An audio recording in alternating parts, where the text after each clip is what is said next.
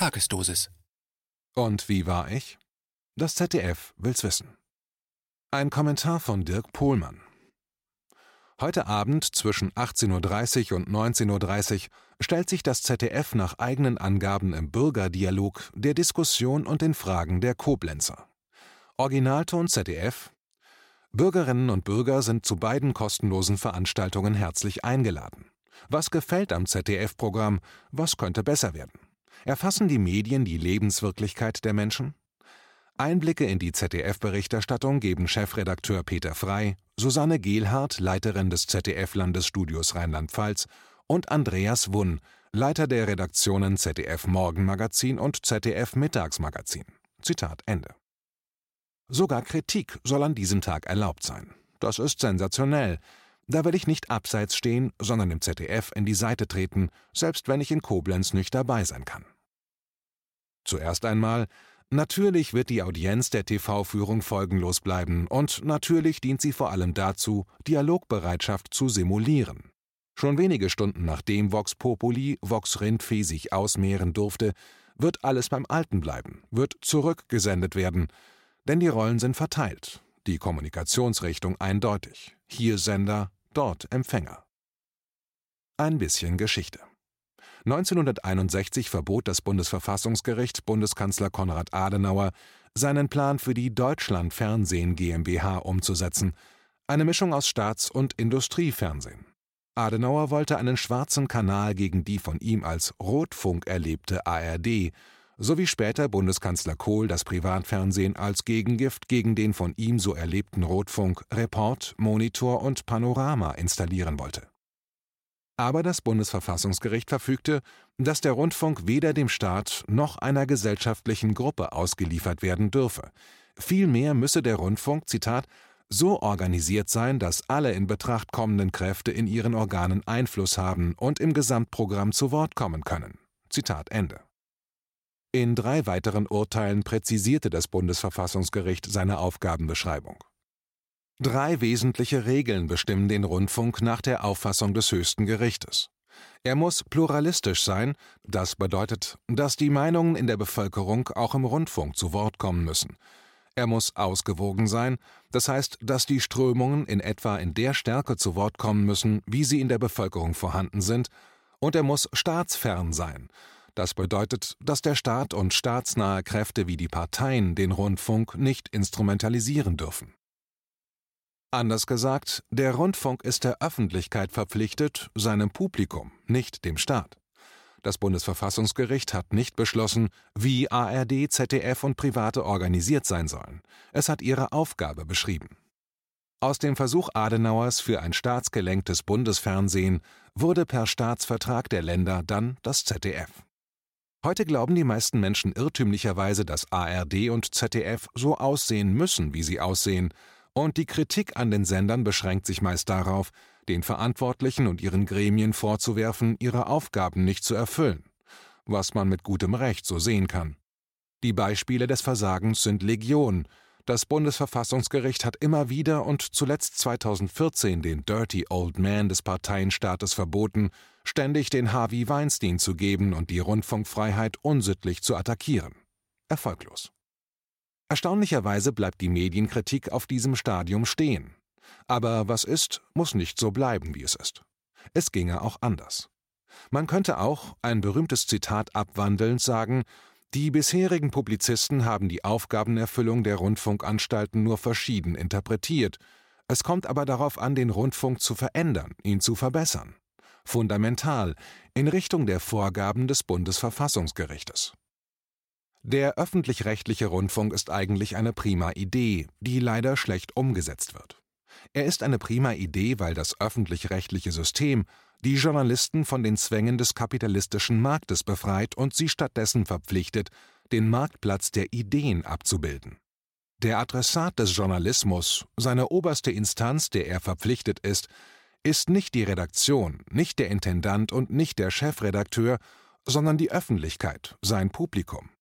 Ein Journalist hat eine leicht zu definierende Aufgabe, nämlich die Wahrheit zu sagen und zu schreiben sowie ein Arzt die einfach zu definierende Aufgabe hat, Leben und Gesundheit seiner Patienten zu bewahren. Man kann sich darüber streiten, was genau die Wahrheit ist. Dieser Streit ist sogar ein wesentlicher Bestandteil des Journalismus. Aber der Journalist darf dabei nicht lügen im Sinne von bewusst verdrehen. Es geht um die Wahrheit, die ganze Wahrheit, die also nicht durch falsche Verkürzung entstellt werden darf. Und es geht um nichts als die Wahrheit. Der Wahrheit darf also zum Beispiel kein Public Relations Spin hinzugefügt werden. Die Printmedien, die 1961 und 20 Jahre danach de facto noch vielgestaltig die Meinungen in der Bevölkerung wiedergaben, sterben jetzt aus. In vielen Gebieten gibt es nur noch eine Zeitung. Von Vielfalt ist keine Spur mehr. Seit es das Internet gibt, funktioniert das Print-Geschäftsmodell nicht mehr, weil die Anzeigen fehlen. Jetzt ist YouTube, also Google, ultrareich und die Zeitungen schwinden. Es wäre damit an der Zeit, über öffentlich-rechtliche Zeitungen nachzudenken. Aber bitte keine ZDF-Zeitungen und bitte kein zusammengelegtes Wahrheitsministerium aus Wikipedia und ZDF, an dem derzeit gearbeitet wird, was eine neue, gigantische Problemverschärfung ist – eine Verschlimmbesserung höchsten, geradezu Orwellschen Grades. Es sind auch keine 8 Milliarden Euro nötig, um ein funktionierendes Rundfunkprogramm herzustellen. Die Alternativmedien machen vor, was man mit prekären Verhältnissen leisten kann. Wenn KenFM und das dritte Jahrtausend 5 Prozent dieser Summe zur Verfügung hätten, würden sie ein echtes Programm auf die Beine stellen können, statt abgefilmter Gespräche, mit Reportagen und Dokus, Nachrichten und Gesprächsrunden, die hochspannend wären, statt staatstragend und liebdienerisch. Das Personal ist vorhanden, und wenn mehr als Hungerlöhne gezahlt werden könnten, würden ganze Bataillone von Journalisten mit fliegenden Fahnen überlaufen. Nur ein kleines Detail, was alles im Argen liegt. Dokus machen in den öffentlich-rechtlichen Sendern weniger als ein Prozent des Programms, Sie sind fast alle von der gleichen Machart. Alleine das ist ein Beleg, dass hier etwas massiv schiefläuft.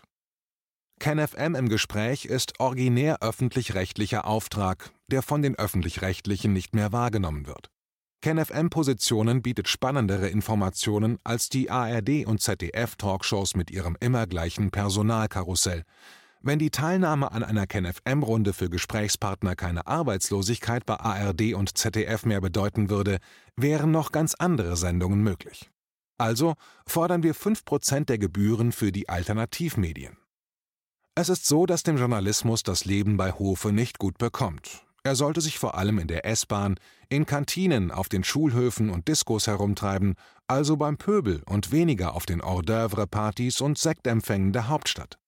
Echter Journalismus wächst von unten nach oben nach und verlottert dann meist beim Aufstieg in die Nähe der Macht, wie zum Beispiel die Tageszeitung beweist, die mittlerweile mit der Süddeutschen im Wettstreit um die größtmögliche NATO-Nähe steht.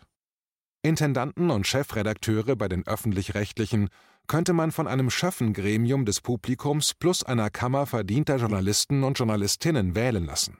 Verdient bedeutet, sie waren unbequeme und hartnäckige Rechercheure, die ihre Kritikaufgabe ernst genommen haben und die entsprechenden Narben aus vielen Kämpfen mit den Mächtigen vorzuweisen haben.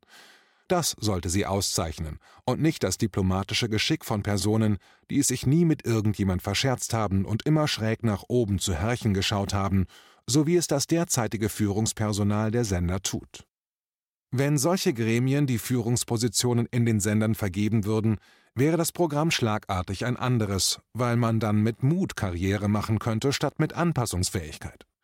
Was den Mächtigen nicht gefallen würde, aber dem Publikum und den echten Journalisten. Die Sender könnten auch stetig Umfragen in Auftrag geben und veröffentlichen, ob sie nach Ansicht des Publikums ihre Aufgabe gut machen, ob sie unabhängig sind, ob sie die Hand beißen, die sie füttert, ob sie Kritik üben und Missstände aufdecken, die Lebenswirklichkeit des Publikums treffen ob ihre Fakten stimmen, ob sie eine gute Arbeit abliefern. Wenn von diesen Beurteilungen auch noch die Budgets abhängen, die für ihre Sendungen zur Verfügung stünden, wären die Programme sehr schnell ganz andere als das, was wir jetzt sehen. Die Sender sollten von unten rekrutieren, aus dem Reservoir der nachwachsenden Journalisten, dazu gehören auch Personen aus den Alternativmedien. Überhaupt ist die Abgrenzung der Etablierten gegenüber den Neuen kein Ruhmesblatt der Sender, sondern ein schwerer Makel. Die Inzucht der öffentlich-rechtlichen, die ihre Arbeit dann auch noch selbst benoten dürfen, natürlich mindestens mit 2 Plus und obendrein definieren, was Qualitätsjournalismus ist, ist kein lebensfähiger Zustand. Vielfalt entsteht nicht in großen Firmen, wie jeder Mitarbeiter einer großen Firma weiß, nicht in den gestutzten barocken Schlossparks, sondern im Urwald. Unternehmensgeist wächst an den Rändern, er muss meist von außen zugefügt werden, weil er im Machtzentrum verdorrt. Das gilt nicht nur im Wirtschaftsleben. An der mangelnden Integration der kritischen, kreativen und aufmüpfigen Geister ist Weiland auch die DDR verstorben. Das ZDF, das ich gerne als DDR-ähnliches Unterhaltungskombinat Frohsinn bezeichne, leidet an der gleichen Krankheit zum Tode wie Honeckers versteinertes Staatswesen. Ich meine, angesichts der Umfragewerte zur Glaubwürdigkeit der Medien ist Veränderung angezeigt. Die Studien zeigen, dass die Ränder der befragten Gruppen zunehmend auskristallisieren. Es gibt immer mehr Fundamentalzweifler, fast ein Viertel der Befragten, und immer mehr, ich glaube fest an Mama und Papa Zuschauer, die alles ganz besonders toll finden, was die Sender machen. Es gibt immer weniger Menschen, die unaufgeregt okay finden, was die Sender produzieren. Zusammen mit einer Zuschaueralterstruktur, die bei den Sendern im Rentenbereich angesiedelt ist. Die Jugend ist für die ARD und ZDF verloren. Zusammen mit der Abschottungstendenz der diversen Filterblasen voneinander, zusammen mit den Infokrieg-Tendenzen in den sozialen Medien und einer hysterischen Erregbarkeit in den Kommentarspalten gibt es viele Indizien, dass eine Neuauflage des Mediensystems in Richtung eines Diskurses, einer öffentlichen Debattenkultur eine gute Idee wäre. Man könnte ja mal anfangen, darüber laut nachzudenken. Und weil Nachdenken darüber bestimmt nicht im ZDF stattfinden wird, auch heute in Koblenz nicht, wäre das eine Aufgabe für die Alternativmedien. Eine große Aufgabe, eine geradezu olympische Aufgabe, aber eine schöne. Also, wie wär's? Erklären wir die Olympischen Spiele für eröffnet?